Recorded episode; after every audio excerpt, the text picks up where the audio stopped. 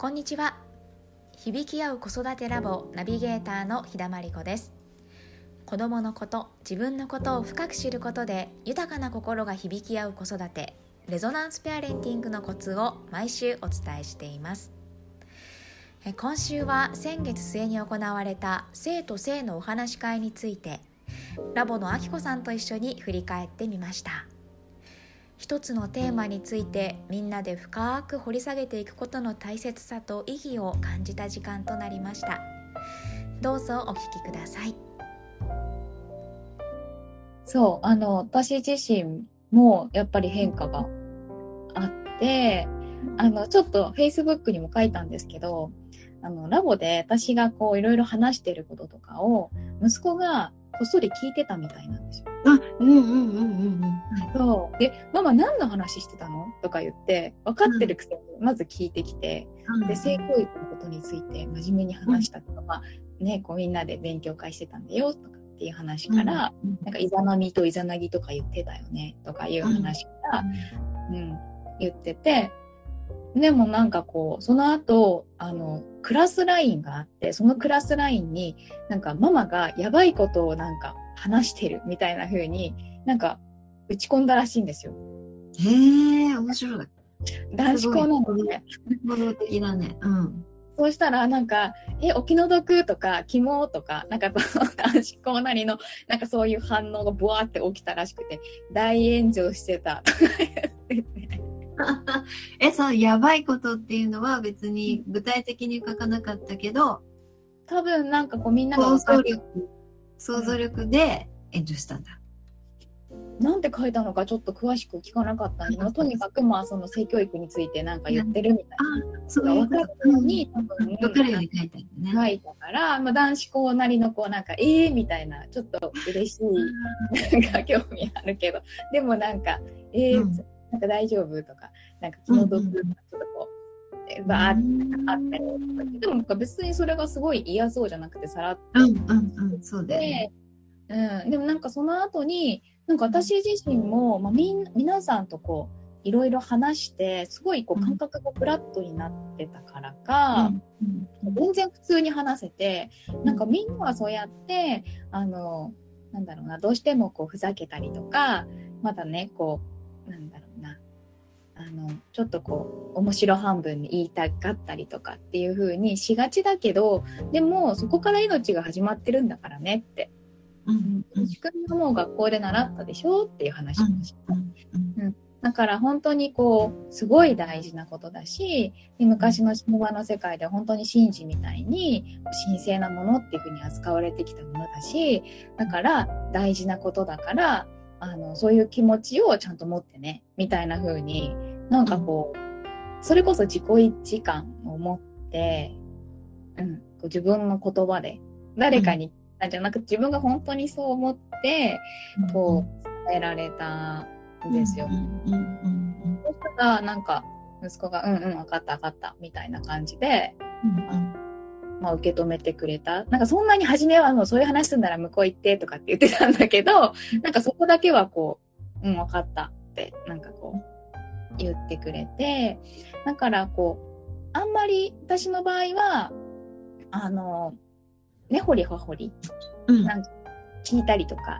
なんかしな、しない、今どんな感じなのとかいう感じとかは、あんまりこう、詮索しなくて、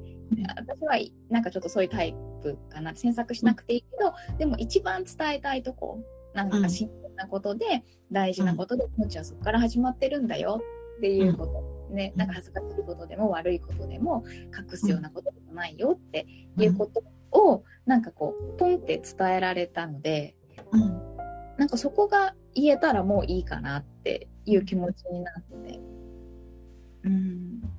から私にとってもあのすごく意味のある時間だったなって。うん、素晴らしいね。すぐに、あのフィードバック的な体験がでね。そうですね。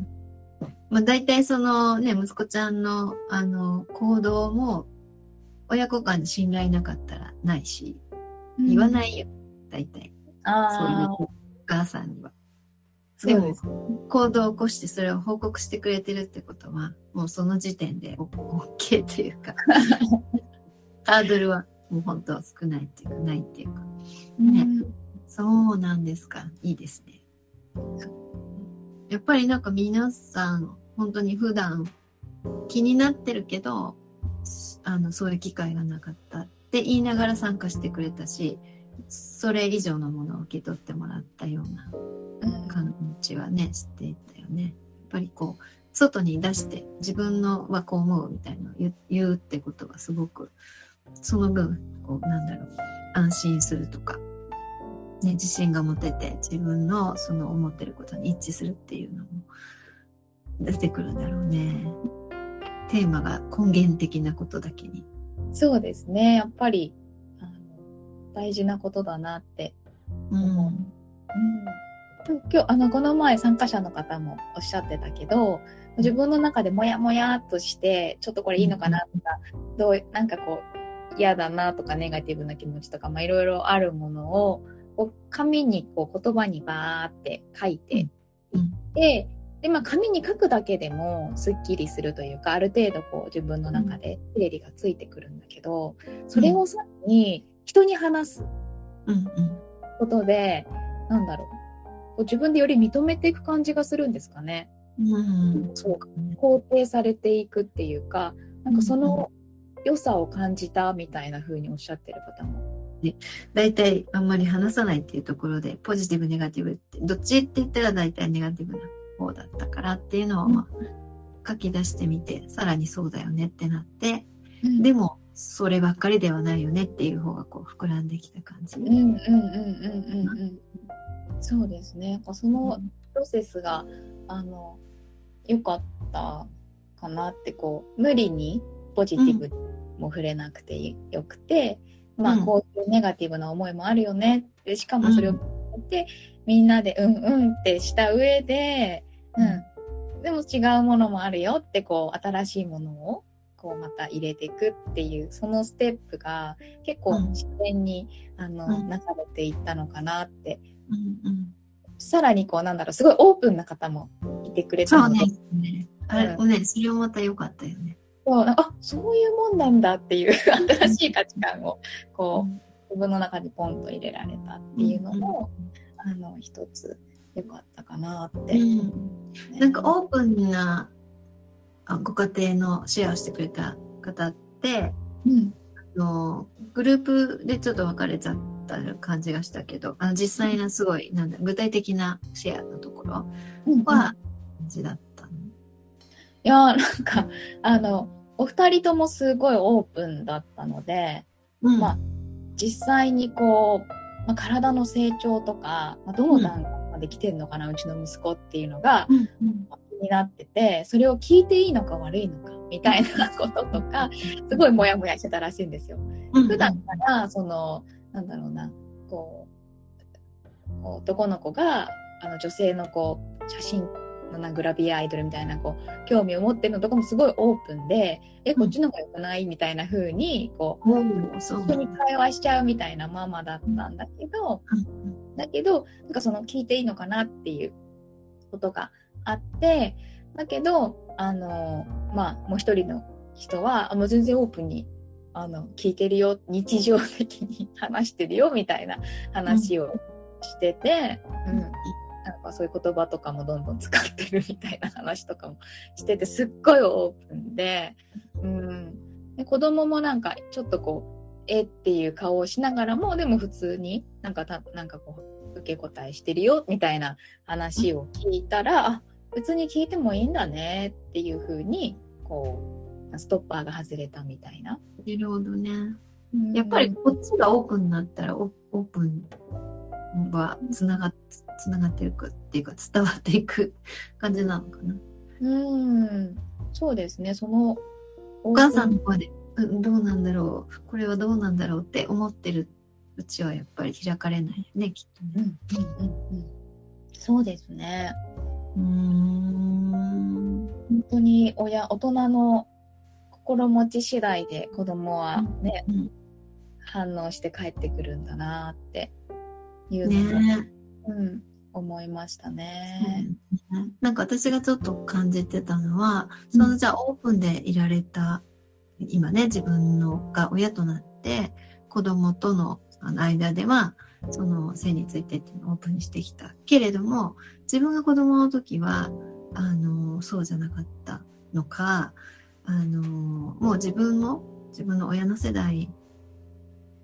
と、自分が子供の時も、ごあの、家庭の中で割とオープンだったのか、っていうのはちょっと、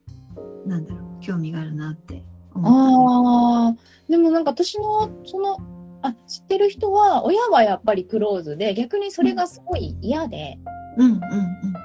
くれないんだろうって、うんうん。うんだ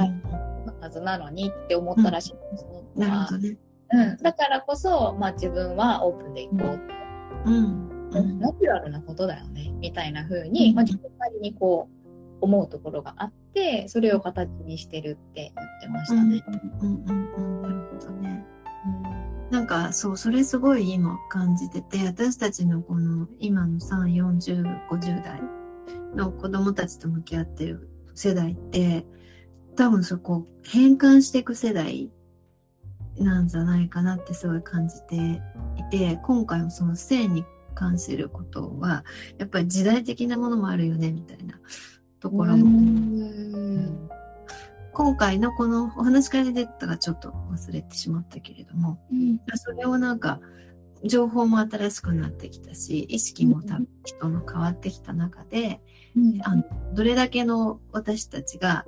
私たちが、大人が、うん。それをこういう、あの、性についても、もっと、あの、素晴らしいことだよねっていう方も取り入れて、マリさん言う、どっちもあってっていう、その新しい考え方みたいのをこう変換していくうん。世代なのかなっていうのをちょっと感じたんだよね。うんうんうんうんうんうんうんそうですね。なんか自分たちは違ったかもしれないけど、でもそれに違和感がもしあったりとか、何かこうち違う方向に転換したいっていう気持ちがあるからこそ、やっぱりこういう場が生まれて、皆さんが集まってくださって、で、うんこう、いい時間になっていった。でそれでこう変変化変化が起きた。なんかそのうんハードルが下がったりとか、自然な言葉にもっと伝えられるようになったりとか。うん。ね、だからこそこの場があったのかなって、今、あきこさんの話を聞いてて、すごい思ったし、まあなんかこれから、やっぱり友達とかにも声をかけさせてもらった時に、割とこう、大体みんな興味を持ってくれたというか、うん、うん、まあ、みんなこう感じてるとこがああるんだろうな、大事なことなのにうまく伝えられないっていうところ。うん、これからやっぱりまあラボとしても、うん。まあ本当に根底の部分からちゃんと積み上げていきたいっていう気持ちとかもなんかあって、うん、で皆さんの問題意識とかどうしてるんだろうっていう気持ちともすごくマッチしてるし、なんかこう定期的にあのこういう場を持っていくのはいいかなって。でラボなりにももっとこう深めていけるんじゃないかなって。うん。うんね、なんか前回のそのマリさんの生命の誕生のお話とかしてくれたじゃないですか、うん。お話。そこからもやっぱりなんかつながってきてるし、うんお産の話ですよね。お話はいはい、うん、なんかすごく重要なテーマだけどあんまり普段考えない。あそこまで考えないっていう。やっぱりこの響きや子育てラボではそこがあの根底だしメインだしっていうところにかなったテーマなんだなって。ね、引き続きちょっとテーマを切り口を変えながら。うん。やっていでもね、このこのお話し会は本当に、うん。あの、みんなが必要な情報を取っていけてもらえる場でもあるし、自分、その、それぞれが持っているものをこうね、うん。提供している場、うん。そうそういうなんかすごく理想な私たちが考えてたあのものを今回あまさにこういう場を作りたかったみたいな、うん、そうそう。なんか私と、まさにまさに、そう、あの、まさに私とあきこさんの、こう、調べたりとか感じたりとか、まあこうだよねって思う部分は、あの、その場で提供するというか、あの、お伝えしていくんだけど、やっぱり参加してくださった方から、があの提供してくださるものっていうものすごいあるなと思ってでそれがこう融合してなんかより深い、あの、とか気づきとか変化につながってるんじゃないかなって思って、ね、本当にこうね人が集まることのなんか楽しさとか素晴らしさみたいなことをなんか実感した時間だったなって思いますね。ね。うん。今日も聞いてくださりどうもありがとうございました。ご質問お気軽にお寄せください。それではまた来週水曜日にお会いしましょう